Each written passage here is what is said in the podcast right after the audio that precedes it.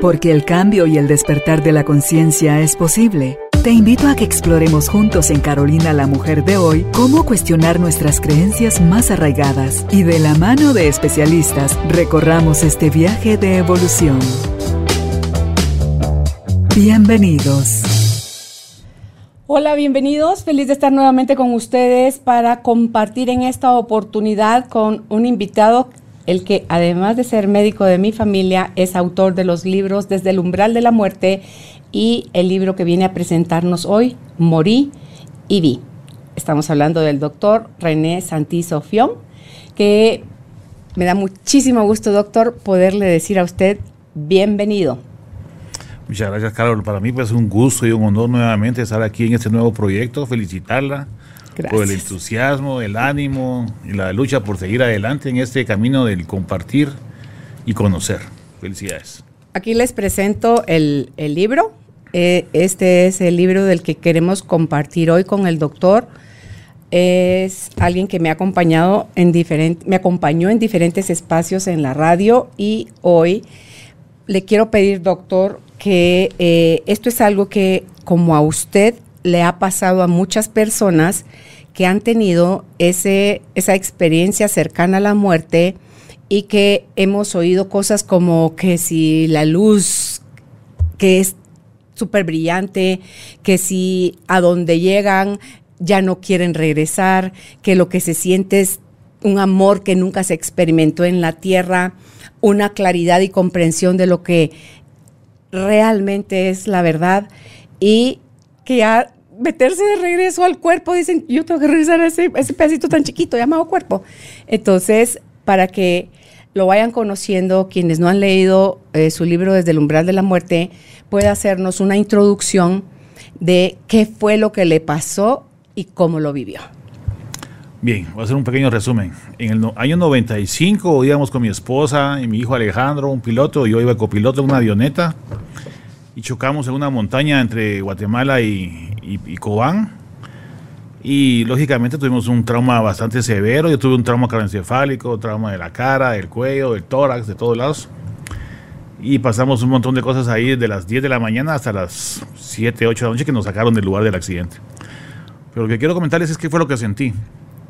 Realmente en un momento de entre la conciencia y la inconsciencia, uno se mira desde arriba. Realmente la paz del primer libro es precisamente eso, ¿verdad? Es, la paz está al revés porque cuando uno se mira desde arriba, uno no sabe qué es su cuerpo. Uno mira un cuerpo tirado ahí, pero uno comienza a ver, a, yo vi a mi esposa y a mi hijo ahí a la par entonces trataba de entender qué estaba pasando, pero no hay sentimientos ni sensaciones humanas, digamos, o sensaciones corporales, no hay. Solamente hay como asombro o, una sorpresa. Y en un momento, un momento determinado, uno se siente, bueno, yo le puse una sensación inefable, no se puede expresar. Es una paz que uno no la puede escribir. La gente dice que vio un millón de soles. Yo otra vez podría decir que tal vez sentí ese millón de soles en el cuerpo, o sea, como que lo siento más que verlo, la luz. Entonces, además de eso, uno siente como unido al todo, se siente uno como que es parte realmente, una pequeña partícula en todo el universo. Pero ya se vuelve uno parte, realmente uno siente que es parte del otro. Otra sensación que también pareció fue ver mi vida en un instante, ¿verdad? Porque uno puede ver, ahí sí que desde que nace hasta ese momento, pero no es que uno solo, solamente mire, lo que uno está sintiendo con una sensación en la cual percibe el efecto de lo que hizo, digamos. O sea que si yo hice algo bueno, estoy percibiendo el efecto en la otra persona de lo que sintió. No siento yo lo que yo sentí, sino que el bienestar que pude haber causado. O malestar. Entonces a eso iba. Entonces dije, bueno, yo puedo sentir esta parte, puede ser que también pueda sentir el malestar. Y como en ese espacio-tiempo es un espacio-tiempo atemporal. No está uno aquí en este espacio-tiempo, sino que está en otra dimensión, digámosle. Si quieren ver más o menos cómo se siente eso, vean esta película interestelar. Porque es la mejor descripción que he podido ver gráfica, donde se describe cómo uno está viendo a través de otra dimensión, ¿verdad? Sin ser partícipe de lo que está pasando, digamos. Pero está viendo lo que sucede. Entonces uno puede sentir a través de la vida de uno al mismo tiempo y en diferentes espacio-tiempo, o sea, no se puede explicar, ¿no? Pero es como que pudiera haber todo. Hagan de caso que ese astronauta que se mira en la pantalla y está viendo como pedacitos así, ¿no? Pero esos pedacitos ahí, usted está, está viviendo esos pedacitos ahí. Sí, es como dicen, dicen otros autores, es como que si esto fuera un tapete, una alfombra, acá somos un hilito de, de, ese tapete. Y ya visto desde ahí, solo podemos ver el tapete completo. O sea, ya nos vemos dentro de, del todo. Sí, así es. Incluso yo comencé a leer muchos libros de gente que había padecido este tipo de situaciones y experiencias. Y lo que yo entiendo es que todos sentimos igual. Lo que pasa es que la forma en que lo expresamos, cuando yo leo lo que cada quien describe, digo yo, eso fue lo que yo sentí, pero que con otras palabras, ¿va?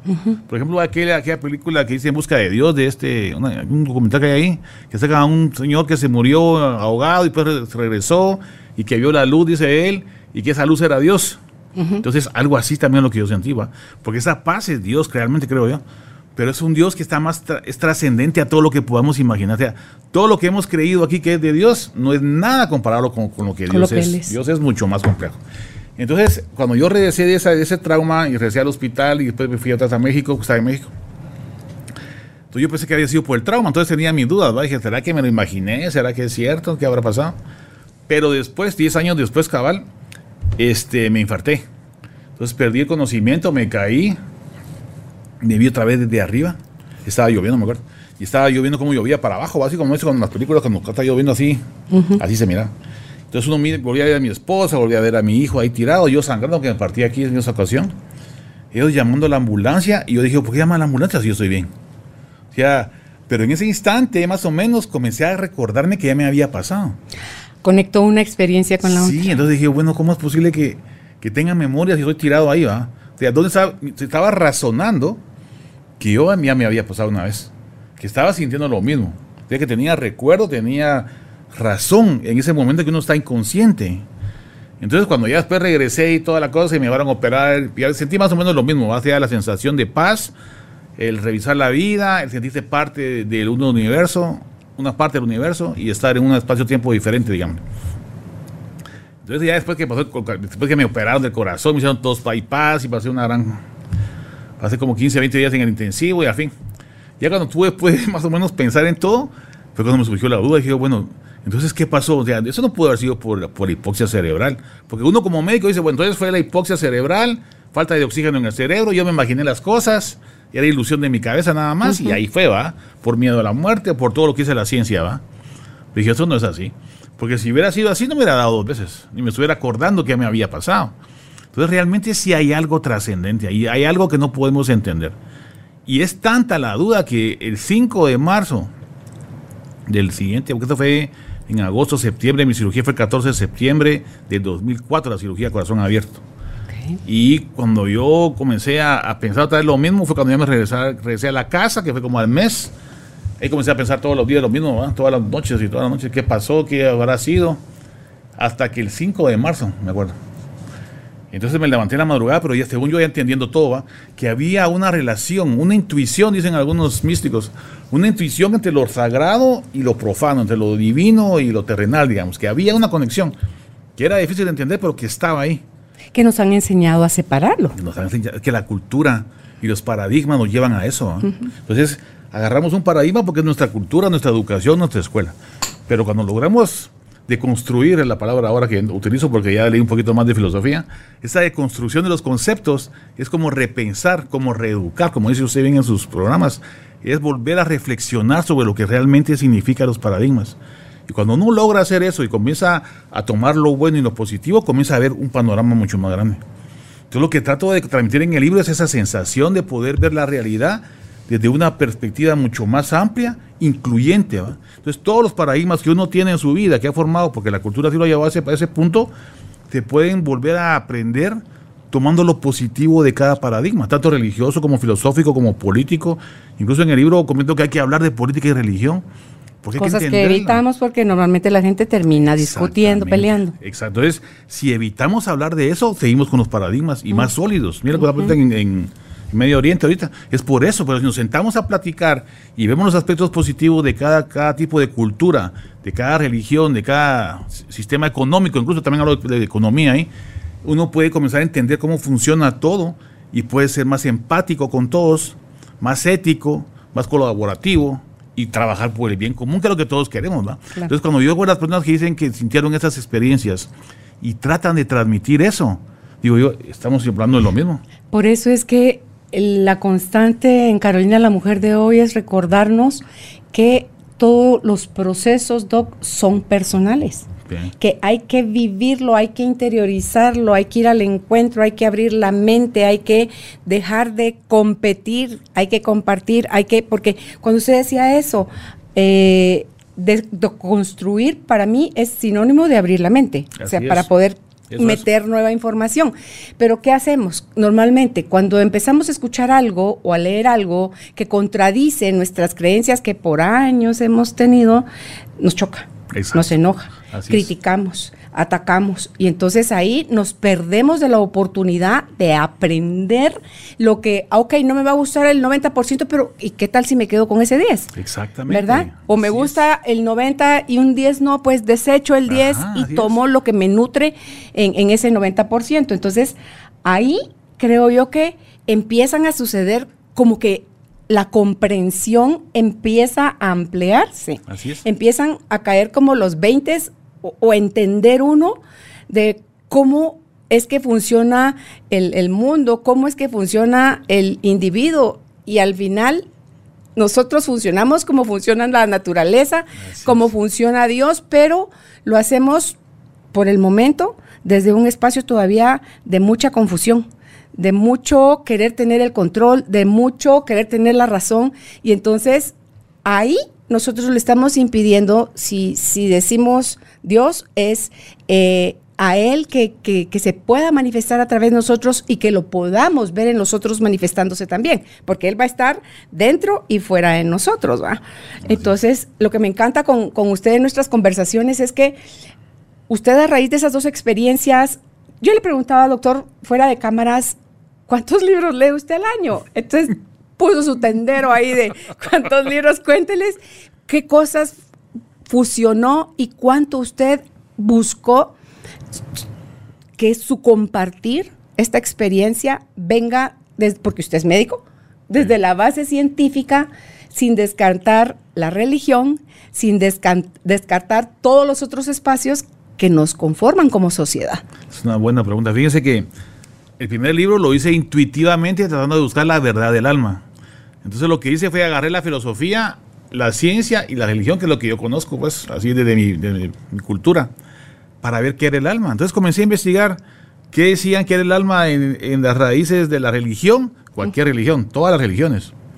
Y no escatimé esfuerzos para sesgar la información. O sea, yo leía, yo leo todavía libros de hinduismo, libros de ateísmo, libros de, de, todas las religiones, eh, del, Islam, del judaísmo, el cristianismo, hasta las que no se puedan imaginar.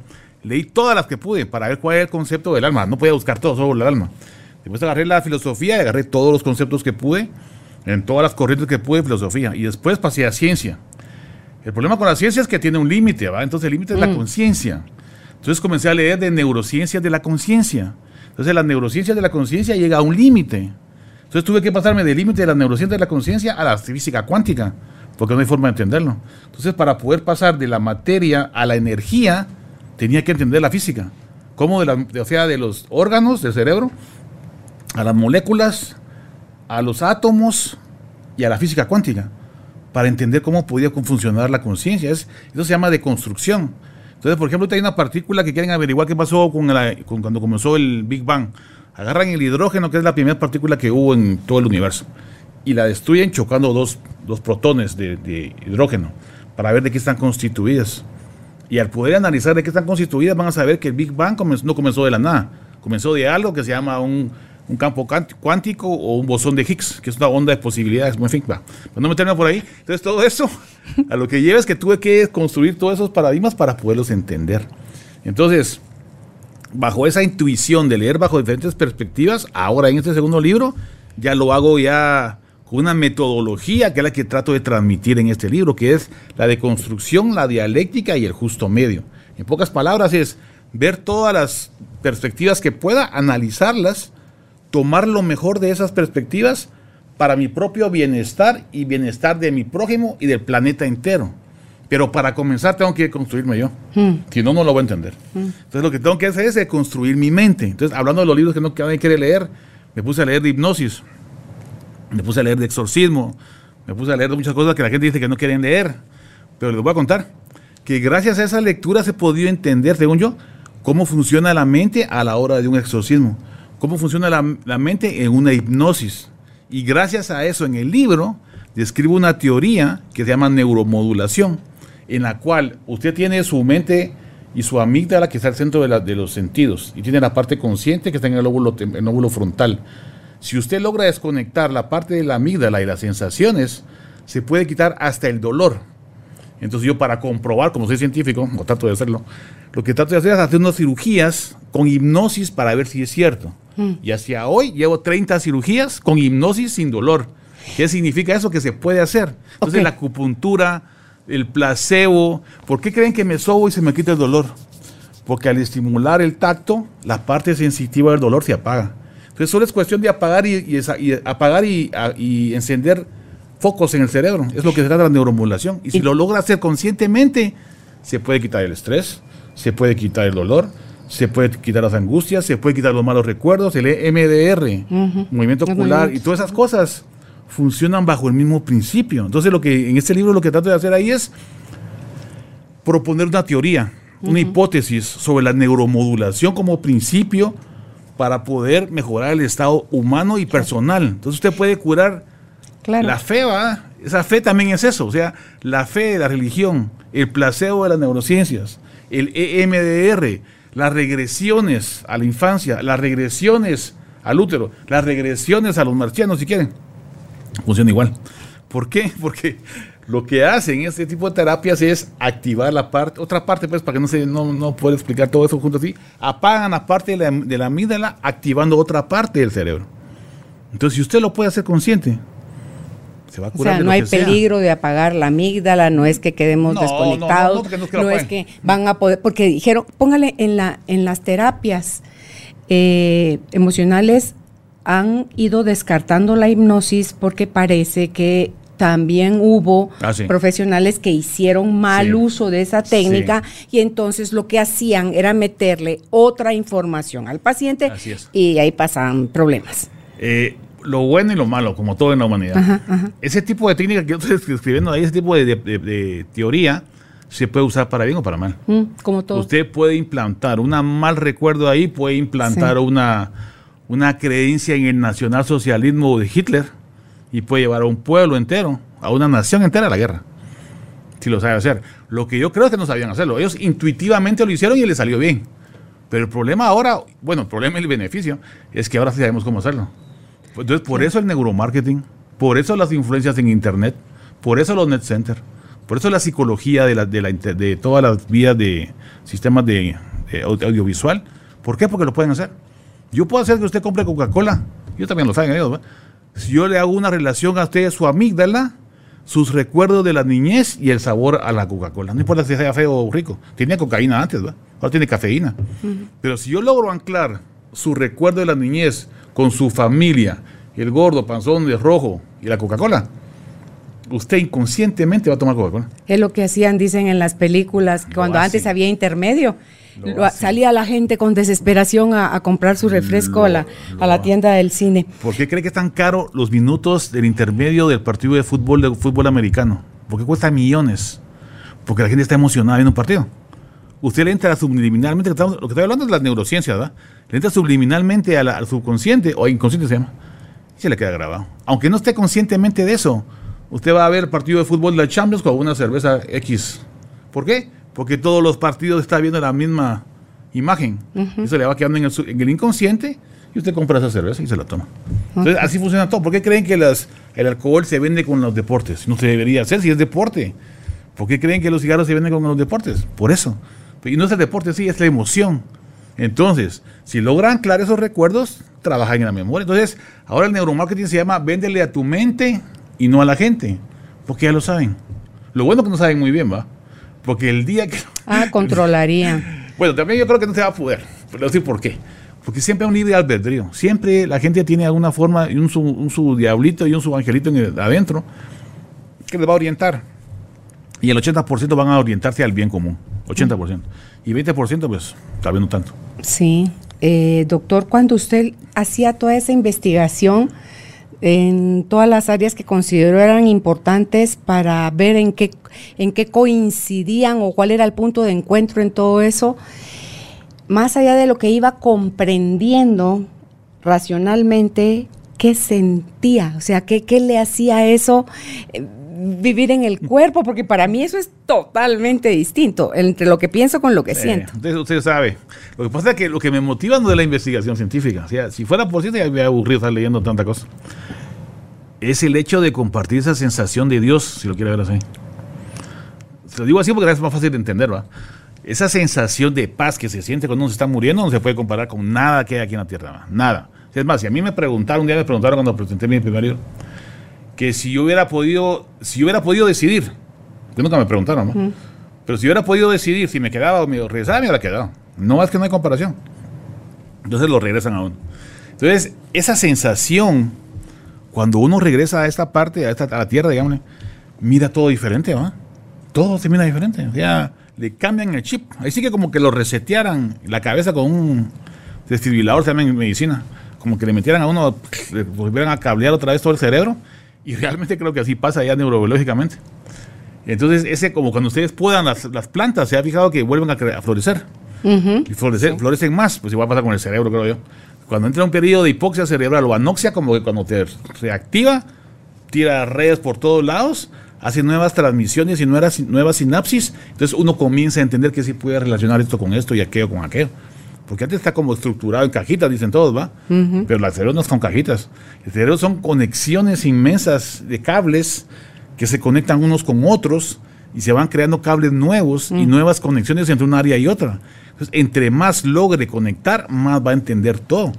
Entonces tiene que usar todo el cerebro para comprenderlo mejor. Y conforme. claro, y con las mujeres podemos más. Sí, porque tienen más cables. O sea, era- sí, o sea, eh, eh, la parte cerebral, la, la materia gris, es lo de afuera, ¿va? Y la materia blanca es- son las conexiones, las sinapsis, los axones. Entonces las mujeres tienen más conexiones. ¿Por qué creen que pueden hacer más cosas que los hombres? Nosotros no podemos. Yo, mi esposa hace poco le dije, mira, no me hables así porque no puedo, no puedo hacer dos cosas. Yo tengo que estar concentrada en una cosa y hasta me cuesta concentrarme, pero una vez me concentro y me quedo. Pero las mujeres no. Las mujeres están haciendo una cosa, hacen otra, hacen otra. Porque tienen un montón de conexiones, pueden hacerlo. Tal vez porque nos iba a tocar la tarea de criar hijos, Por ver eso. casa, trabajar, tener la relación. O sea, es, es un. Sí, porque están trabajando aquí, están, están cosechando, están cuidando a los hijos. Viendo que el niño no se trepe Ajá, ahí, que que el no niño se- se vaya, que no vengan los enemigos por ahí, que no venga el otro tigre por otro lado. Tienen que estar eh, viendo todo.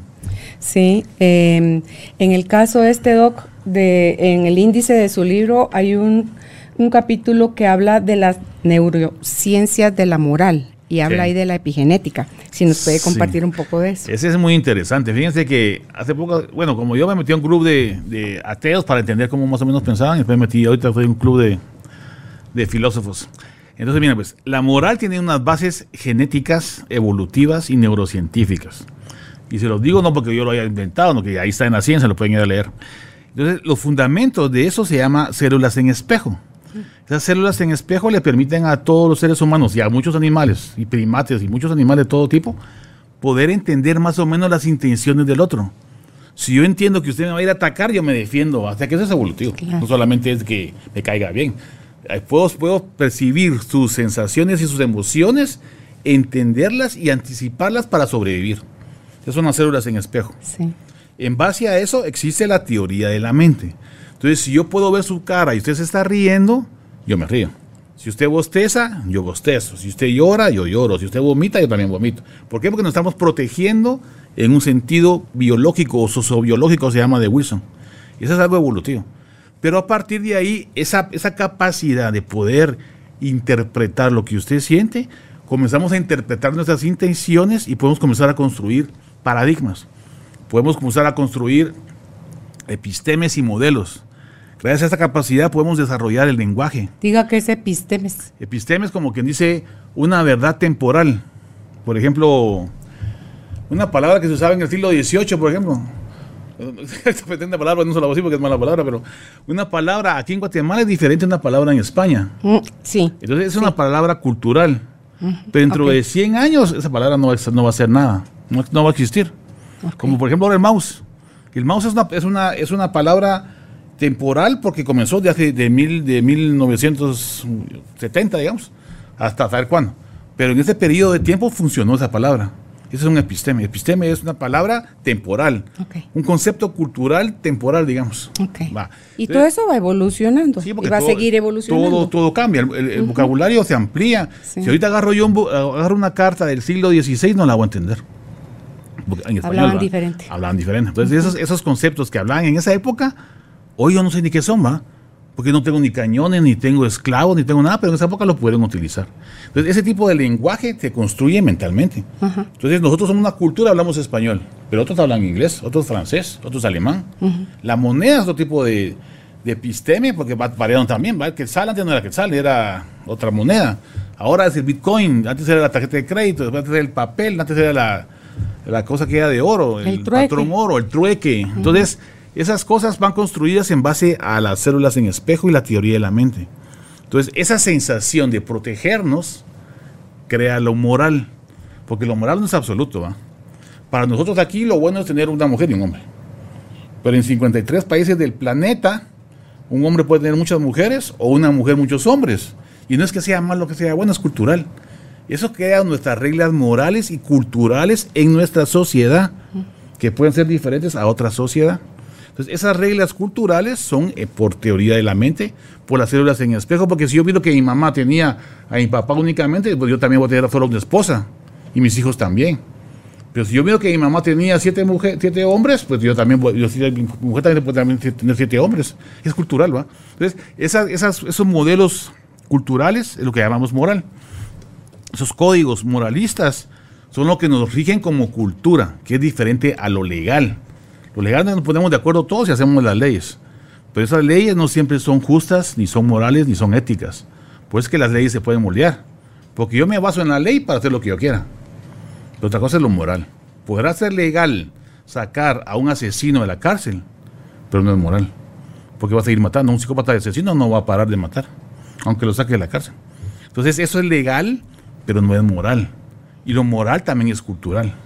Entonces, ¿se pueden moldear las culturas y los modelos morales? Sí. ¿Qué es? Pero tiene un sustento neurocientífico. Usted dice que lo de la epigenética ah, habla de cómo estamos, el ambiente, en el entorno donde se está sucediendo algo, está impactando lo que está pasando. A eso iba. Ahora, si ustedes agarran unas ratas y a las ratías y separan a las ratillas de la rata mamá al momento de nacer, estas ratillas aumentan el nivel de cortisol y se vuelven más agresivas. Y son más, eh, matan y hacen todas cosas malas. Igual pasa con el ser humano. Si usted tiene a la mamá y lo separa de sus hijos, esos hijos que aumentan el cortisol son más sensibles al estrés. Y se pueden volver más racionalmente o irracionalmente mareros, asesinos, eh, pedófilos, ladrones, corruptos, lo que sea. Entonces, eh, por eso ahora se sabe que hay que motivar la empatía en la madre hacia los hijos. Por eso se sabe que hay que tener una, una unión familiar, se llama epigenética. Entonces, los niños que fueron separados durante la guerra de Rumanía, de este cuate, no sé cómo se llama, el presidente de ahí, que mandó a agarrar a, todas a todos los niños y los metió en un sistema militar, supuestamente, pero los dejaron aislados ahí. Ellos se volvieron apáticos, no podían desarrollar el lenguaje, eran agresivos y todo lo demás. La buena noticia es que esos niños tendientes a la agresividad, a ser mareros, corruptos y de las mafias, usted los toma, niños, ¿va? Y los lleva a una familia integrada. Y, las mismas células en espejo, la misma teoría de la mente hace que se dé cuenta que hay otra forma de pensar, otra forma de vivir. Claro. Y comienzan a transformar su cerebro con ejercicio. Eso voy con la neuroplastía, la neuromodulación, también hablo en el libro, que sí se puede. Ahora, si un psicópata asesino también tiene un factor genético, ese factor genético se llama gen MAOA. Ese gen MAOA se puede moldear por la epigenética, que es lo que influye en la cultura o la familia o la sociedad o la religión.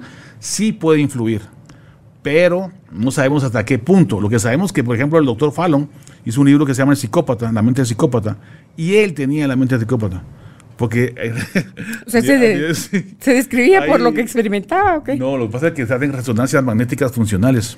Ah, es donde ven cómo está. Entonces se mira que la, falta el, lóbulo frontal, ajá, el lóbulo, del lado El lóbulo frontal está un poco medio, por mm. decir, para que me entienda, está atrofiado, digamos. No se desarrolla. Entonces, ese, esa falta de desarrollo del lóbulo frontal le tiende a formar un psicópata asesino.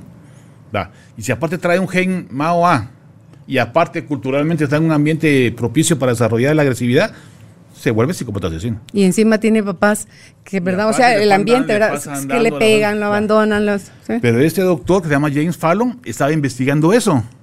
Y entonces uno saca, en la ciencia saca uno lo que son los estudios de los pacientes que son psicópatas y agarra un grupo control para ver que sea cierto. ¿ah? O sea, la gente normal debería tener su función frontal normal. Pero él tenía ese, esa atrofia frontal, él como científico. Entonces cuando dije, bueno, ¿cómo es posible que yo no sea psicópata si tengo todo? Entonces sacó los genes y tenía gen MAOA. O sea que tenía todo, todo, para hacer Pero él se enfocó en otra cosa. Pero él no. Entonces, esa es una prueba de que los factores epigenéticos, su mamá era científica, su papá era científico, su familia era una familia integrada, que tenían su religión, tenían, entonces esa epigenética logró moldear el cerebro de James Fallon, que era es psicópata. O sea, estructuralmente, genéticamente, es un, psicópata. Pero culturalmente, epigenéticamente, influyendo sobre los genes, sí los puede moldear. Hoy sabemos que podemos moldear los genes, ¿verdad? Sí. esas, esas, famosas este, cadenas de enfermedades las podemos cambiar con epigenética. Si yo tengo tendencia al cáncer, porque mi familia tiene cáncer, pero yo tengo una vida sana, como sano, me mantengo sin estrés y guardo un equilibrio corporal, físico, mental y social, lo más seguro es que no me vaya a dar cáncer, porque yo estoy moldeando mis propios genes con epigenética. Entonces eso hablo ahí también un poquito.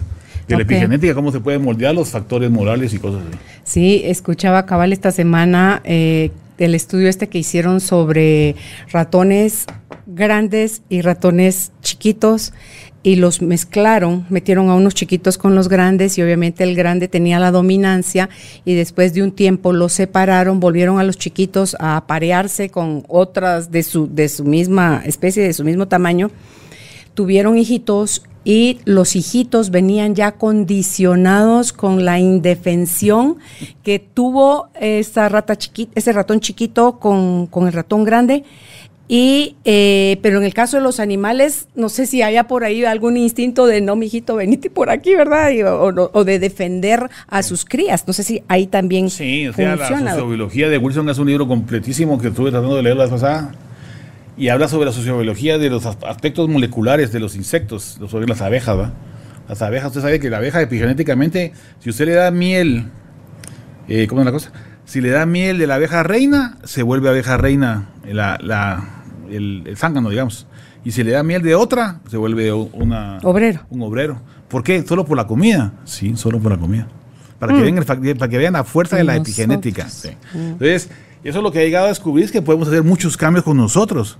no solamente genéticos, no que neuromodulares. O sea, podemos modular nuestro cerebro como querramos. Es más, ahora podemos implantar memorias y quitar memorias. Y eso no se, eso no se creía antes, o sea, no se había descubierto. No, porque pensábamos que las células con que uno nacía, con esas se moría uno, y no. Pero cuando usted se acuerda de un recuerdo de niñito, está en otro cerebro ahorita. ¿Por qué? Porque ese recuerdo de la primera vez se ha ido moldeando en su cerebro constantemente, mm. remodulándose. Entonces, ese recuerdo de la primera vez no es el mismo recuerdo un recuerdo modificado. Se moldea ya sea que usted lo manipuló a través de estos procesos de quererlo sanar o se moldea por el simple hecho de que usted lo trajo al presente otra vez, lo va a usar nuevamente como parte de su historia de víctima y entonces le agregó todavía otro poquito más de peso y como en Word va de regreso, eh, voy a, cerrar ya este archivo, save, sí, guarde.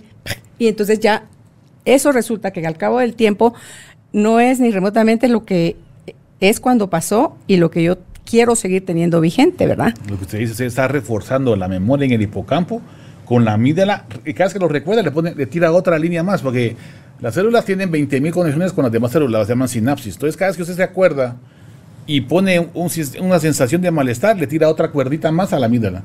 Está reforzando un circuito cerebral de habituación en malestar. Y entre más lo haga así, más va a caer en un abismo ahí infinito hasta que se va a deprimir, se va a matar. lo que, tiene que hacer es cambiar eso. Que me, encanta eso. Y esa es la clave, Doc. Cuando alguien dice, ay, perdona, pero yo soy así. O sea, se están error. metiendo el solito en la celda. Porque si algo tenemos nosotros los seres humanos, la especie humana, es que podemos modificar todo eso, Doc, pero para empezar hay que reconocer que hay así como que me empieza a sonar como que algo no está bien en mí, ¿verdad? Entonces ya me hago un acercamiento con mis creencias, con mis emociones, el efecto que estas causan en expansión o en limitación en mi vida. Eh, si no está bueno lo que está sucediendo, entonces, ¿qué sí puedo hacer? O sea, ¿qué nueva información tengo que meter? ¿Cómo, cómo sano? ¿Cómo suelto? Cómo confío en que si hay algo más, pero es algo que tampoco, ah, entonces tengo que ir a terapia, sí, voy una vez a terapia y entonces ya, ya me tengo que curar. No, o sea, así como tuvimos el hábito de estar reprogramando y programando y programando y programando todo lo que consideramos doloroso, negativo, lo que rechazamos, lo que no queremos, lo que criticamos, así mismo hay que hacer, uno, un alto para poder desde el libre albedrío, ahora elegir qué si quiero hacer con mi vida. Veía eh, hoy un, video sobre abandonar el abandono, porque eso es parece que es una herida muy común en, en, el ser humano hoy en día y que hasta que no nos interese abandonar el sentimiento, la creencia de sentirnos abandonados, la herida, no va a pasar nada porque vamos a necesitar eh, seguir generando problemas para nosotros, problemas para los demás, vamos a, seguir señalando que es otro el que tiene que cambiar. Decía ahí el experto que en el caso de, los seres humanos, y él hacía énfasis en por favor no les den a los niños tablets, celulares, ni todo eso. Decía alguien más en, en uno de los últimos programas de la radio, que no antes de los cuatro años, porque lo que está haciendo el adulto al mostrarle al niño eso es, ay, ya me tenés desesperado, no me fastidies, estoy ocupado, necesito hacer algo, pan, te doy el... Y aunque al niño le aparezcan dibujos con colores llamativos, monitos sonriendo o cositas saltando, él no está recibiendo de la tablet esa que recibe uno de un humano a otro, a dice que tenemos 80 músculos faciales que saben interpretar, puede ser un chiquitín y no habla y medio camina. Y entonces él sabe interpretar en la mirada, en la sonrisa, en el acercamiento, en el todo el lenguaje corporal de quien lo cuida, si está siendo visto, validado, tomado, recibido con amor o no. Y entonces desde ahí se generan las heridas de abandono y cuando yo me siento abandonado, entonces, ¿qué pienso de mí? ¿Qué espero de los demás? Y ahí hace que, que perpetuemos nada más, Doc, lo que nosotros llamamos herida. Y como eso, todas las heridas. Entonces, a menos que el individuo quiera empezar a aceptar que hay maneras de que todo esto pare y que hay información que es necesario poner en, en la cabeza y darle el beneficio de la duda y atrevernos a experimentar, porque también hay gente que quiere desde el conocimiento sanar. Y eso es, eso es un libro, eso es, un, es una teoría, eso es un no, pero y, y si no lo pruebo y si no lo confirmo que si hace bien o charada no, no hace bien, entonces eh, ahí es donde yo puedo empezar a, a vivir y experimentar mi vida de una manera totalmente diferente y eso es lo que a mí me gusta, que en Carolina la Mujer de hoy podemos llevarle a la gente todo en cada una de las presentaciones diferentes herramientas, diferentes eh, temas que puedan mostrarles algo nuevo, como usted decía hace un rato, toda esta sinapsis o toda esta conexión que hay en las neuronas cerebrales que están sucediendo todo el tiempo, cuando yo escucho algo que entre que no sé si lo creo o no lo creo, sino que me quedo en neutro, eh, ya quedarme en neutro empieza a generar sinopsis. Entonces empiezo a, poner nueva información. Ahí para mientras son hilitos de, son veredas, Así, ¿verdad? Son veredas que de tanto pasar se van haciendo ya marcadas en la naturaleza, pero que después pasan a ser pedazos, eh, caminos de terracería, después asfaltados y después resulta que hicieron una autopista, lo que empezó siendo una vereda. Entonces, aprender a, hacer eso y ante todo, ¿sabe qué me encanta a mí, Doc? Porque yo soy súper curiosa y sí estoy interesada en, sanar todo. Soy autodidacta, un montón, un montón, porque cuando encuentro herramientas que me ayudan a, sentir esa sensación de liviandad que viene después de, de cambiar eh, esa idea de que pobrecita yo y qué desgraciado aquel, es, es maravilloso. Entonces, usted menciona aquí también el tapping, que es algo que, que, surge un efecto para que por favor le cuente a la gente qué es esa técnica, qué es el, el EMDR y, y cualquier otra técnica que usted haya encontrado a través de su búsqueda que facilita para aquellos que de verdad están interesados, pero que dicen no tener el dinero para hacerse cargo de su proceso, puedan empezar a, a comprobarlo por ellos mismos. Sí, el principio es el mismo, realmente es algo sencillo, miro yo, pero al entenderlo le damos muchas respuestas a todas las técnicas esas, y lo explica cómo. Pues usted, mire, pues Eric Kandel es el premio Nobel de Medicina del año 2000. Y lo que dijo fue que nuestro yo era memoria. Nuestra memoria son un montón de circuitos que están adosados en el hipocampo, que es un área del cerebro, que está ahí porque todo nuestro bagaje cultural, desde que nacemos, incluso antes. Desde que estamos en el vientre. Desde que estamos embriones. Mm. Tenemos un montón de información que se ha ido acumulando ahí y en base a esa información nosotros vamos moldeando nuestro cerebro. Entonces, bajo ese criterio, nosotros somos memoria. Nuestro yo es memoria. Esa memoria está relacionada con el hipocampo, el centro de la memoria, para hacerla fácil, ¿va? Y la amígdala. Pero son un montón de conexiones, ¿verdad? Pero solo para que entendamos. Entonces, la amígdala es el centro de la emoción y el hipocampo el centro de la memoria, digamos, del yo. Entonces, la memoria, o sea, el yo lo puedo anclar a la sensación buena o mala, o lo puedo anclar al movimiento ocular, o lo puedo anclar a la percepción de la sensación de la acupuntura, o lo puedo anclar al tapping, que es el movimiento de los dedos, o lo puedo anclar al arte y hacer una obra de arte, o lo puedo anclar a la pintura, o a la escultura, o a la música, o al deporte, o a lo que quieran. Entonces, para desactivar la amígdala, tengo que conectar mi yo a otras áreas. Esto se conecta a la amígdala por medio de cables, como usted bien dice. Ya dije que son 89 mil millones de neuronas y cada uno tiene 20 mil a 30 mil conexiones sinápticas. Y cada instante estamos creando nuevas conexiones. Y como usted bien dice, entre más reforzamos la información, más fuerte se vuelve el cable, ¿va? Como un cable. Entonces lo vamos como engrosando. Entonces, entre más engrosado está, más anclado está la memoria a la emoción. La emoción es natural, nos ha servido para sobrevivir. Yo salí de la avioneta porque pensé que iba a agarrar fuego y no me dolía nada. Y estaba todo quebrado. Estaba todo quebrado a todos lados y sangrando por todos lados, pero mi cerebro estaba enfocado en, salvarse. Entonces todo lo demás lo desconectó. Esa es el hipnosis. Entonces, si usted lo que hace es enfocar la memoria o el yo a una de esas áreas, desactiva las demás áreas. ¿Qué es, Doc, lo que pasa también cuando, por ejemplo, hay un incendio y usted quiere salvar a su familia? mueve muebles, levanta, empuja carros, o sea, hace cosas que sobrehumanas, dice uno, que de otra forma no lo podría hacer, porque está conectado con eso. Entonces, el secreto es entender ese, ese, ese sencillo ejemplo de conexiones. Entonces usted puede usar el tapping, que es eh, tocarse la frente o lo que sea. Puede usar hipnosis porque es enfocarse en algo, lo que usted quiera, una memoria, un recuerdo. La técnica de hipnosis yo la describo en el libro, pero no le pongo hipnosis para que no se sintieran así como que con miedo. Pero lo que describo ahí es hipnosis. Entonces son tres etapas que las pueden usar en cualquier técnica. Por ejemplo, les voy a hablar de la terapia continua conductual o, por ejemplo, la, terapia de las regresiones. ¿va?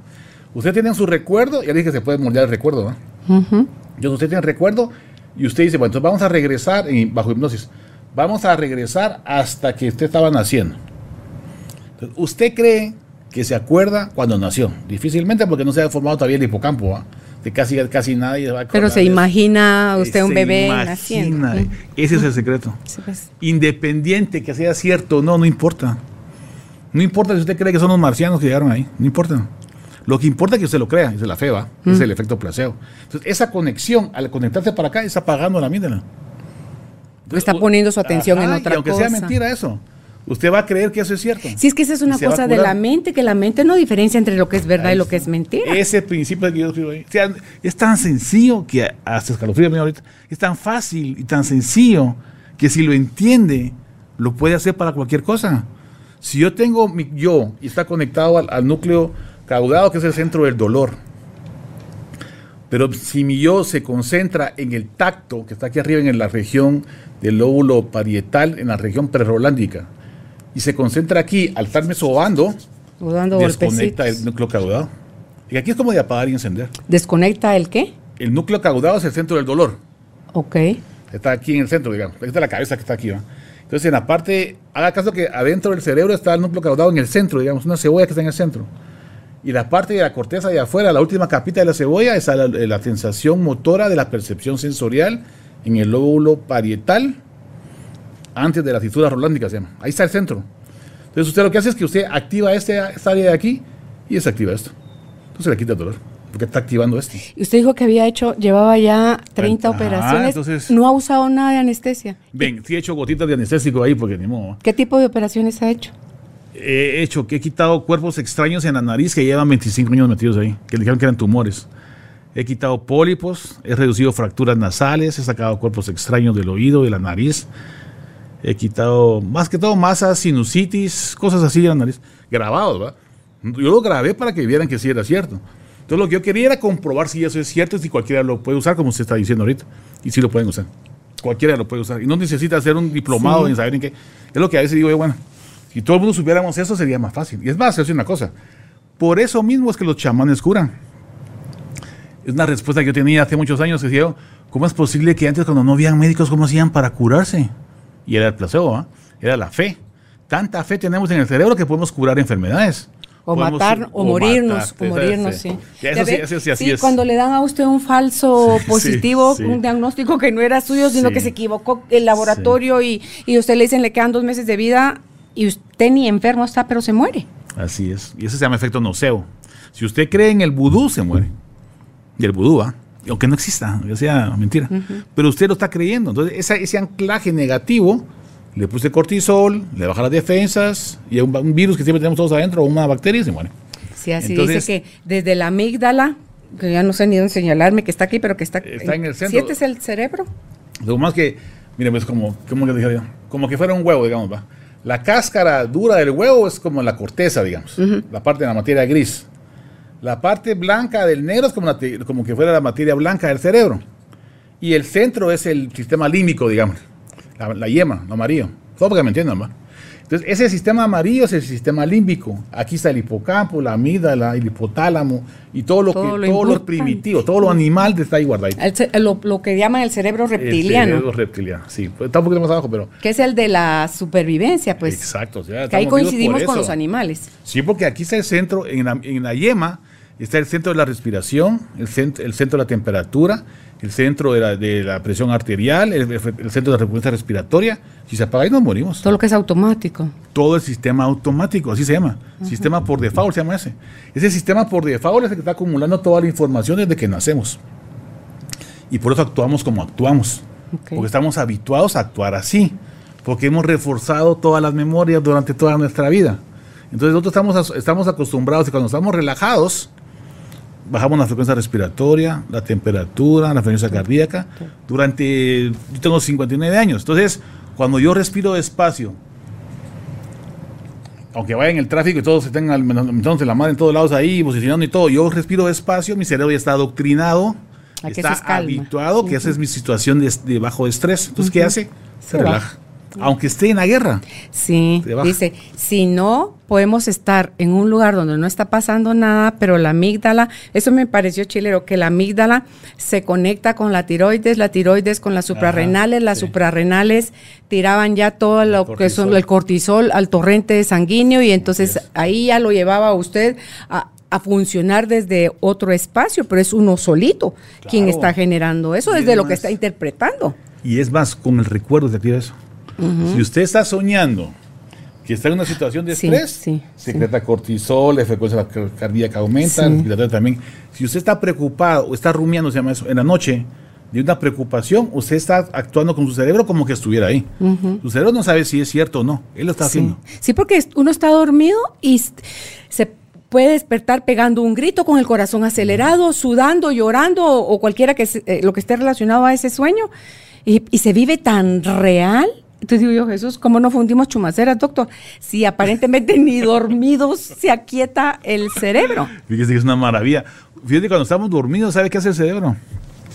Clasifica todas las- todo lo que ha pasado el último día, última semana, último mes, pongámosle. Entonces lo está como ordenando. Entonces lo que hace es guardar las memorias, lo que estamos hablando de remodelar las memorias, ¿verdad?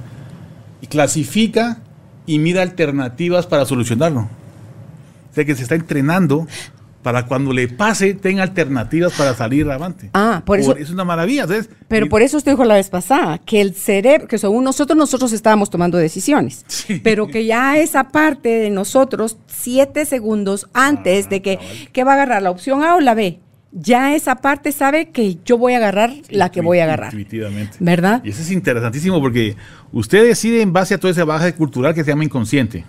el, el sistema neuronal por defecto, ese sistema límbico que le va a ayudar a usted a salir corriendo o enfrentar el- lo que sea, le está preparando usted para prepararse a sobrevivir. Ya depende de usted qué va a hacer. Esa es la diferencia entre libre albedrío o no, es más filosófico. Que, que usted esté entrenada para huir, del, para huir del fuego, usted puede tomar la decisión de ir al fuego, sacar a una gente ahí. Aunque no sea natural ni evolutivamente pertinente hacer eso. ¿Por qué? Porque tiene libre albedrío. Sea que usted sí tiene libre albedrío porque tiene la decisión para actuar en contra de la naturaleza, en contra de su bienestar, en contra de su genética, en contra de su Sí. evolución. Tristemente lo tenemos porque vivimos actuando así, desde la ignorancia, la inconsciencia, doctor, actuamos mucho a favor, en contra de nosotros mismos y, de, y del resto de la humanidad. Entonces, pero lo bueno es que con todas estas presentaciones puede ir uno eh, sumando conocimiento y atreviéndose a, a experimentar, como dije hace un rato. En, Solo quería contar lo de, lo de, lo de MDR para explicarles. ah, ok, ok. Entonces, lo que, lo que hace el MDR es que tienen el yo en el hipocampo y al mover los ojos, mueven la parte del cerebelo, que es otra área, ¿va? lo que estamos hablando. Entonces, cuando estimula el cerebelo, apaga la amígdala. Cuando est- estimula la parte del tacto, apaga la amígdala. Cuando est- est- estimula la parte del arte, apaga la amígdala. Entonces, por eso usted puede, las constelaciones, es una manifestación, o sea, de su cerebro que está proyectando la realidad. Con el campo mórfico se está metiendo Ajá, ahí. eh, Yo hasta al revés. O sea, usted está creando su realidad y si la cree, se va a curar. Entonces, los alcohólicos anónimos, las constelaciones, las terapias de grupo, la plática con los amigos, eh, los grupos de los de no sé qué, de, la, de las madres de no sé cuánto, que los grupos de la lectura de la Biblia, los grupos de todo, estamos trabajando en grupo social para empatizar y formar una realidad temporal si quiere, pero si la cree se va a curar. Entonces, por eso es que funciona. Entonces, todo, y todo eso está basado en la neuromodulación. De que usted agarra su memoria y en lugar de estar activándole siempre a la amígdala, comienza a desviarla a otra área, de la empatía si quiere. El sistema empático está en el lóbulo frontal, está en otra área aparte de la, de la amígdala. Entonces, si usted activa esa parte, apaga el otro. Entonces, lo que tiene que hacer en pocas palabras es desactivar de una forma armónica por el bien común, pues, también puede activar por otra cosa, ¿no? pero aquí estamos hablando de lo bueno. Entonces ahí puede activar eso para poderse eh, quitar ese peso de encima, esa emoción negativa y de construir las memorias y el yo para el propio bienestar y el bienestar del prójimo y el bienestar del planeta. ¿va? Ok. También dentro de su índice, en el libro Morí y Vi, habla usted sobre la ciencia del bienestar y ahí menciona la respiración consciente, la relajación guiada, la película mental, esto de que podemos crear nuevos hábitos, el grit, la pasión y la perseverancia, ejercicios espirituales para mejorar la salud física, mental y social, el enfocarnos. Entonces, si nos puede también hacer como un Resumen. un resumen de, Sí. de todo eso. Doc. Bueno, lo que les puse ahí de la ciencia del bienestar no es teoría, es práctica. Entonces, lo que tienen que hacer ahí son los pasos para la autohipnosis. Son los pasos con lo que yo uso para poder operar. Ok, para la gente que todavía no ha comprendido a lo mejor cómo es la autohipnosis, es se logra a través de ponernos en una posición cómoda, enfocarnos en qu- quietos, eh, con una respiración tranquila y profunda, vamos reconectando con diferentes... A, a mí me encantan las guiadas. Sí, porque es si no me puedo quedar más tiempo en un pedazo o en otro. Entonces, Sí, que lo van llevando a uno y luego de, de- de toda esa sensación de dentro del cuerpo hacia afuera y con el todo. Entonces, ya cuando nos sentimos en ese estado, ahí alcanzamos ese El punto. estado, sí, les voy a explicar. Son tres, o sea, yo ya leí muchas es técnicas. teta. Exactamente. Ok. Uno con- son tres pasos, así para que se les quede fácil. El primer paso se llama respiración consciente, que no es no más que cerrar los ojos y respirar profundo, despacio. Entonces eso, al concentrarse en la, en la respiración, su mente se va a ir dice, para el futuro y para el pasado, eso así es. Pero usted tiene que volver su mente al presente para Sí. relajarse.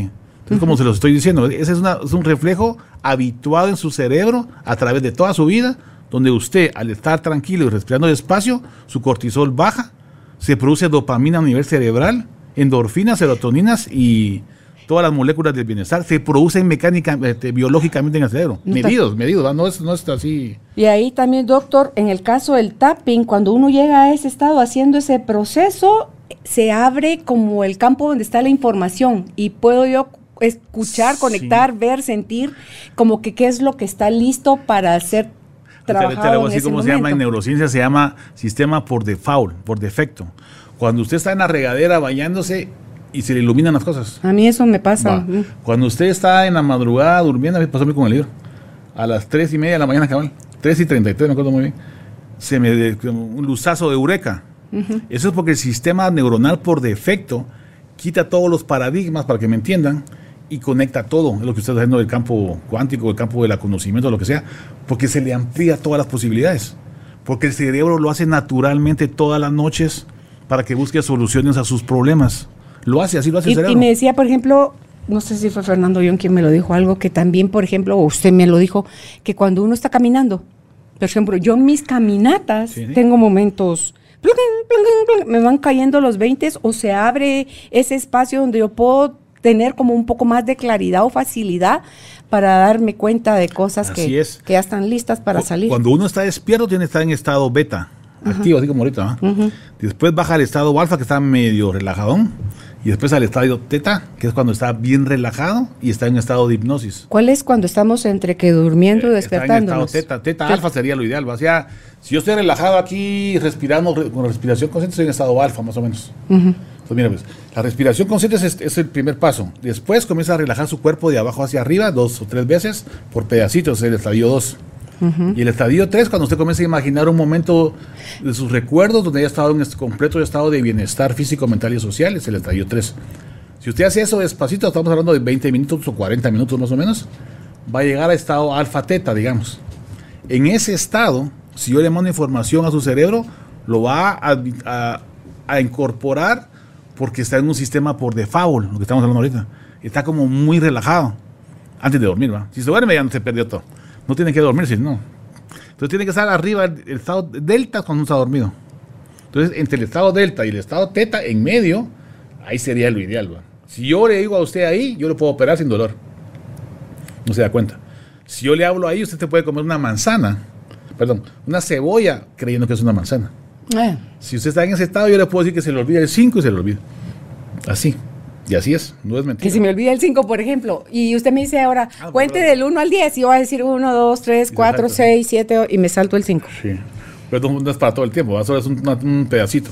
Pero este proceso hipnótico tiene que tener un entrenamiento antes. O sea, lo que sale en la televisión es, sí es cierto, pero lo que no dice todos es que es, para llegar a ese punto tuvo que haber entrenado antes.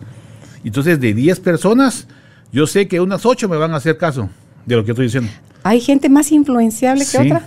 Entonces, de esos ocho, que sí, dos no, ¿va? Y no es que no puedan, no quieren. Okay. En promedio, ¿va? De esos ocho, dos poco regular y mucho. Otros dos van a estar así como regularones. Esos cuatro que me quedan, de esos cuatro, dos van a hacer caso de lo que yo diga. Pero no es que me digan caso a mí, no, que ellos hacen caso a sí mismos. O sea, no es que yo tenga poderes de nada. Ellos en su cerebro desactivan todas las áreas que quieren desactivar, tienen la capacidad, es la capacidad, ¿va? Eso, el que tenga esa capacidad puede hacer lo que quiera. Puede caminar sobre el fuego. Y no sé qué. Eso es lo que hace la gente que lo mismo es eso, el, mismo principio. Los que se acuestan sobre los que, clavos. clavos que se atraviesan cosas en la Eso así es, es lo mismo, es el mismo principio. El mismo. Entonces se apaga el tito del dolor y sienten el tacto. No, es que no sientan nada, pero no les duele. Entonces, esa capacidad es natural en el ser humano. Es la que yo sé para salir de la avioneta. ¿Y qué pasa cuando con sus pacientes que usted ya ha operado así y ya termina la operación, otra vez activa el proceso de, regresar al presente, a lo normal? Siempre están presentes. Ellos siempre, nunca, nunca se quedan como que dormidos. Sí, pero ya como salir de ese. Usted lo que tiene que hacer es lo que hago yo, por es que poco a poco lo voy sacando otra vez, ¿va? Ah. Entonces, bueno, vamos a recuperar, vamos a volver otra vez ahí, ya le quité, le estoy siempre comunicación. La palabra, la voz es poderosísima. Mm, mm. Usted tiene que estar operando y hablándole a la gente. Si lo hace así. Porque eso lo mantiene relajado. Sí, mire, entonces yo digo, ¿sabe qué? Usted se, si usted se, vamos a anclar su recuerdo, mejor recuerdo que tenga cuando estuvo con su mamá, no sé dónde, casi siempre se hacía, con los hermanos, ¿se acuerda de la flor que estaba viendo ahí? Porque ellos me describen que están viendo. Ok. Fíjese en la flor, ¿qué color es? Pero ¿qué es rojo? ¿Qué, qué percibe con esa sensación? Entonces lo, lo estoy distrayendo, pues, ¿va? si quiere verlo así. Al distraerlo no le pone atención al tacto ni al dolor. Entonces es tan potente la mente de él, no mía. De él que apaga el dolor y le quite los tumores. Pero ahí también vio que, ¿cómo se llama? Su mente ahí está actuando con el cerebro femenino, donde usted está hablando porque tiene que tener Ah, presente sí. la historia que él le dijo, pero Tiene también está presente en, lo, en la operación que está haciendo. Ah, sí, eh, Entonces, que desarrollar es le vamos eso. a decir a su mujer que es mentira, de, de que no me hablen dos cosas Ahí sí, y no, y, y me cuesta, no creo que es tan fácil. Pues es que también quiere práctica, ¿va? pero lo puede llevar a hacer. Entonces, eso es lo importante de este tipo de, de conocimiento, que si usted lo practica en cualquier rama de la religión, de la espiritualidad, de la ciencia o del trabajo, los deportes, para los Sí, deportistas, lo usan mucho. para el marketing, para la venta, para la política, para la economía, para todo sirve. Porque todos trabajamos con la mente, pues. Entonces, todo lo que se haga con la mente lo puede ade- adecuar. Todo es cuestión de saber cómo y practicar. Lo, lo No más tener importante de todo miedo. es practicar. No tener miedo. No tener miedo porque por ahí, ah, no, si yo hago eso se me va a meter el demonio. Entonces, pero si el demonio lo activa usted cada que está criticando, quejándose y atacando, es esa parte nuestra, lo que llamamos demonio para mí es esa parte nuestra que no Sí. termina de ser integrado en nosotros y que, que está ahí como la sombra oculto y, y es todo eso que cultural o socialmente aprendimos que había que apartarlo, no Sí, hablar de es eso, que ¿verdad? Eso es lo malo. Porque si no le habla eso a los niños, pues ahora volvemos a los niños. La, la principal etapa para enseñar a los niños es durante su niñez, de 1 a 6 años, y antes, ¿va? Durante el embarazo. Usted le está mandando señales subliminales a los niños dormidos, con lo que usted habla y grita en el cuarto, o lo como trata a su, a su esposo. Le está mandando información al niño.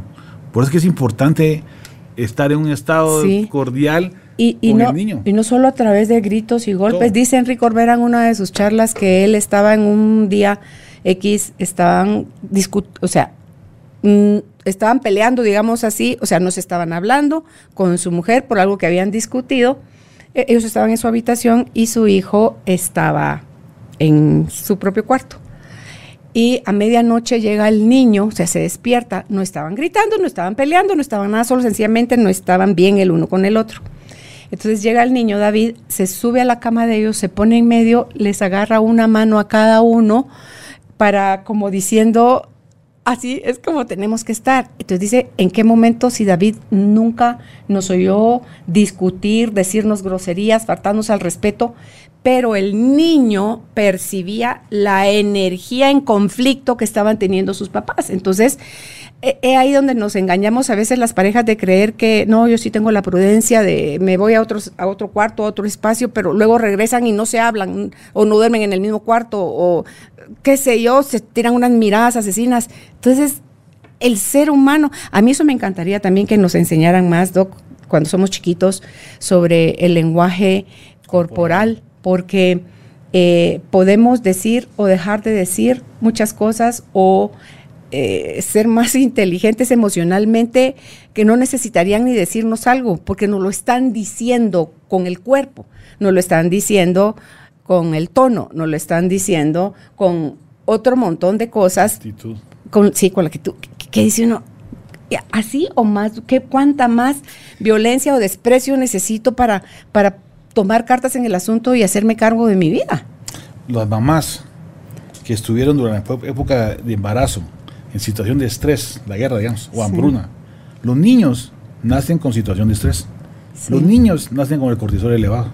Sí. Para que, sea, para que no tienen, necesitan, necesitan ver. ¿Usted oyó la historia del señor Nestlé, el creador de la marca Leche. Nestlé, la Ah. leche en polvo? Él venía de una familia que había, no sé si dos generaciones antes o una, estaban, habían vivido la guerra, la escasez, la hambruna, eh, todo eso, y los papás de él habían perdido por, o sea, se habían muerto algunos hijos de ellos por desnutrición, porque no había que comer. Entonces, él traía esa información. ¿Y qué es lo que sucedió? Que él, su interés era descubrir esto para cómo hacía él para que la leche llegara a lugares, porque la leche si no está refrigerada se descompone. Entonces, ¿cómo hacía él para que este alimento llegara a, los lugares que tenía que llegar sin descomponerse. Y entonces fue donde él eh, inventó el cómo hacer polvo la leche y de esa manera él estaba como compensando lo que en su historia familiar venía como muerte por desnutrición, es lo que quería a toda costa, pero ya era como su misión, era parar eso, a que no se murieran más niños como se habían muerto sus hermanos. Entonces, eso es lo bonito, doctor, que hasta ahorita hemos hablado nada más de lo que estábamos en el vientre de la mamá, pero toda la información que nos viene de abuelos, bisabuelos, tatarabuelos y demás, también viene ahí, que puede venir, pero también con el ambiente, el entorno en el que crezcamos, se va para la derecha o se va para la izquierda, ¿verdad? Entonces depende también de, de eso y de que también nosotros ya siendo adultos, ¿qué conscientemente queremos hacer con esa información? ¿Para qué la voy a usar? O sea, ¿cuál es la intención que tengo a la hora de decidir si me voy para la derecha o si me voy para la izquierda? Sí, hay que estar consciente. Entonces, de eso se trata del libro también, de que tomemos conciencia que está en nuestra propia constitución tomar la decisión que nosotros querramos. Podemos tomar un camino del bien o del mal. Podemos ser exitosos o, y prósperos o podemos ser una debacle de ser humano. Entonces, está en nosotros el tomar la decisión. Sí. Las influencias pueden estar ahí. Podemos vivir en el sí. peor lugar del planeta o en el mejor, que igual nos podemos ir por el bien o por el mal por el bienestar o la satisfacción o por el bienestar de todos. Entonces, está en nosotros el hacerlo. Y sí. las pruebas científicas ahí están. Entonces, solo es cuestión de tomar conciencia de eso y tratar de buscar el bienestar propio, porque entonces, ¿para qué estamos aquí en la Tierra? Como dice Aristóteles, para ser felices, ¿va? Si no, ¿para qué? Yo les, yo les cuento, casi todo lo que hacemos nos tira dopamina en el cerebro. O sea que casi cualquier cosa nos puede causar bienestar. Entonces, si sabemos aprovechar el respirar despacio, nos va a secretar dopamina. No es solamente que una vez estaba viendo un programa ahí de un filósofo que decía, es que yo respiro y no me pasa nada, porque estaba hablando de Epicuro, ¿va? Epicuro hablaba sobre este bienestar, y también los estoicos. Pero no es solamente de respirar así, sino que es de concentrarse y de respirar despacio y respirarse en la, concentra en, en la respiración. Enfocarse. Y si se enfoca, como dice Mihaly Csikszentmihalyi, fluir, ustedes van a sentirse mucho mejor. Mm. Y entre más momentos de bienestar tengan durante el día, mejor va a estar su, su sistema inmune, menos se van a enfermar, más felices van a estar, en mejor estado de bienestar, ustedes y con nosotros. Entonces comienza a haber una, un criterio de bien común que idealmente nos debería llevar a todos hacia un... Ya para ir eh, cerrando, Doc, esto que también a mí me parece importantísimo que se conozca más es cuando hablamos del observador. ¿verdad? O sea, cuando, cuando ya pasamos a esa parte y cuando usted explica ahí sobre el efecto de la doble regía y las cosas que descubrió la ciencia que suceden ante algo que se manifiesta de una forma si se está observando y se manifiesta de otra si nadie está viéndolo. Sí, eso es muy interesante porque eh, cuando uno, cuando topé la, mi, mi investigación de la filosofía del yo, entonces ellos decían en la filosofía hay dos corrientes, ¿va? Una que dice que uno interpreta la realidad y otro dice que uno eh, crea la realidad. Entonces, cuando me quedo con la duda ya en filosofía que ya topamos en ese sentido. ¿Y cuál de las dos es la cree y la interpreta? Y entonces, ya, como que me quedó la duda esa, ¿va? Ajá. Después de haber leído toda la filosofía de toda la humanidad, me tuve que tirar a la física para investigar. Entonces, lo que sucede es que en física hay un experimento que se llama experimento de Young, en el cual pasan unas partículas por dos ventanitas. Y el resumen de esto es que una, una, partícula puede pasar a dos ventanitas al mismo tiempo. Entonces, en una, en una onda de posibilidades se llama, es física cuántica. Entonces, si usted mira el experimento, la partícula pasa por un lado o por el otro. Lo está midiendo, pues. Y si usted no lo mira, la partícula está en los dos lados al mismo tiempo, o como dice eh, Hawkins, puede ir al final del universo y regresar. Eso se llama una in, incertidumbre cuántica. Puede estar en cualquier, en cualquier lugar, en cualquier momento, en cualquier espacio-tiempo. Eso es física. Entonces, en resumen, la respuesta que me estoy dando yo es que en parte creamos y en parte, y en parte interpretamos. Porque yo puedo crear mi realidad así. Pasa un carro, esto puse en el libro, pasa un carro y me moja todo el pantalón. Mm, Entonces, tengo dos opciones. Mm -hmm. O me voy a cambiar y me la paso alegre cuando voy a la fiesta, o me paso renegando todo el fin de toda la noche que me pasó eso. Uh -huh. La decisión está en mí. Uh -huh. La realidad es una, pero ¿cómo la interpreto yo? Es la otra forma es lo que me hace sentir de una realidad. manera. Sí. Ahora, a nivel cuántico, uno puede crear la realidad porque dicen los físicos que existen infinita, infinitud de universos paralelos. Entonces, ¿qué significa eso?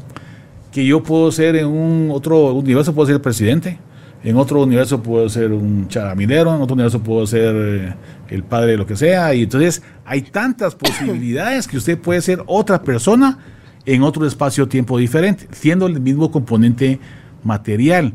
Y en eso se basa, ¿recuerda aquel físico, Jean-Pierre Garnier Malet, que dice que en ese principio cuántico uno tiene un yo cuántico que está en otro espacio-tiempo diferente y que podemos sacar provecho de ese yo cuántico en otro espacio-tiempo diferente para moldear nuestro futuro y nuestra realidad. O sea que... O sea, movernos, digamos, en el sueño o en una meditación, movernos hacia esa parte nuestra que está como más avanzada, más iluminada y pedir consejo o guía de cómo vamos a, o Dios, pues, si quiere verlo así. Ah, es que Él es el máximo de. Exacto. eso es, lo que Él dice. Eso es un experimento físico. ¿ah? Él lo está hablando como que el yo cuántico puede ser nuestro ángel de la guarda.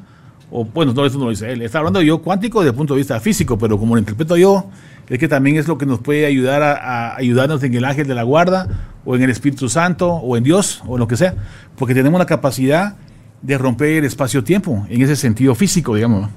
Pero espiritual también, lo podemos hacer espiritualmente. Y porque el rezar y el orar y el ir a, dormirse con unos buenos recuerdos y una buena lectura es fundamental. En estado fundamental. De sí, va a dormir mejor, va a tener su mente para buscar más posibilidades y si tienen algún problema, que quieran resolverlo piensen antes de dormir. Por eso que dice uno, lo voy a consultar con la almohada. Exactamente, ese es el mejor consejo que yo por hoy te lo puedo decir. Traten de hacerlo así porque realmente las mejores soluciones las van a tener en la madrugada. Los momentos eureka de la molécula de benceno, la tabla periódica de los elementos, la, aquella historia de Frankenstein, la invención de Google y un montón de cosas más han sido en la madrugada. ¿Por qué? Porque estamos hablando de eso. Cuando uno está en una etapa del cerebro y está como tranquilo el cerebro, cuando uno se está bañando en la regadera, cuando camina en las tardes, cuando está relajado, el cerebro no se está ocupando en tantas cosas, entonces está como relajado. En ese momento hay más conexiones y usted tiene la, los momentos de eureka o iluminación o como le quiera llamar. Y otra cosa, algo que creo que eso lo mencionamos alguna vez en la radio, lo del efecto mariposa, o ah, sea, la conexión, lo conectados que estamos todos y cómo la cantidad de factores que tienen que suceder para que experimentemos algo. Claro, entonces incluso lo que dice la ciencia es que no es que yo me siente aquí sentado, aquí esperar que venga a comprar mi casa que yo toda la vida he querido, no. Lo cual es que si yo quiero esa casa y pongo las fotos en todas mis casas, que yo quiero esa casa nueva, en un lugar y todo, mi cerebro comienza a buscar soluciones y fórmulas y caminos para encontrar esa casa. Entonces en la noche voy a acostar y vivo. Entonces, si hago ese negocio aquí, si hago esa cosa allá, mi cerebro me va preparando inconscientemente para que alcance la casa y la alcanzo. Entonces, esa forma de. Me llena de acciones hacia mi. Mi cerebro se va preparando inconscientemente para preparar los, las posibilidades y los caminos necesarios para que alcance la casa. O lo que quiera, pues, si quiero el éxito en lo que sea. Y esa es la forma. Entonces, pues también tengo que poner de mi parte. ¿no? La, la acción. Pues, repite, repite frases positivas, imaginando cosas hermosas, pero no, no se mueve en acciones a, conseguirlo. está, difícil. pues ahí está la invitación a que, a que lean el libro Morí y Vi del doctor René Santisofión. ¿Dónde lo pueden encontrar, doctor? Eh, ahorita está en Amazon, nos pueden bajar ahí en Amazon y también está por el momento en el Fondo de Cultura Económica. Ahí ya lo está en papel. Y próximamente lo vamos a lanzar también en Sofos, en el Inter y en de museo, de museo y. Eh, doctor, como siempre, me disfruto mucho de, conversar con usted este tipo de temas. Éxito y bendiciones con la distribución de su libro. Y ya sabe, está en su casa y por aquí lo esperamos. ¿Dónde puede usted contactar al doctor René Santisofión si quiere conocer más de esto o conseguir el libro? El contacto de él es en página de Facebook y se llama Desde el umbral de la muerte. También está en el teléfono 4019-8373 o en el teléfono 2385-7507. El teléfono que dice WhatsApp es el 4019-8373. Para mí esa es la vía más rápida y directa porque las personas van a ver ahí. Así que yo los invito a que vean y encuentren este y otros programas en nuestra página www.carolinalamujerdehoy.com.gt, donde ustedes pues van a encontrar muchas cosas bonitas que estamos preparando y que la idea es que podamos hacer cada día más grande esta tribu de almas conscientes. Será hasta una próxima oportunidad. Que estén bien. Feliz día, Doc. Feliz día y felicitaciones. Gracias por ser parte de esta tribu de almas conscientes. Recuerda visitar nuestra página web carolinalamujerdehoy.com.gt para más información de estos temas y de nuestros invitados. Tenemos más programas, blog, libros, talleres, tienda en línea y material exclusivo para quienes se suscriban. Encuéntranos en redes sociales como Carolina la Mujer de Hoy.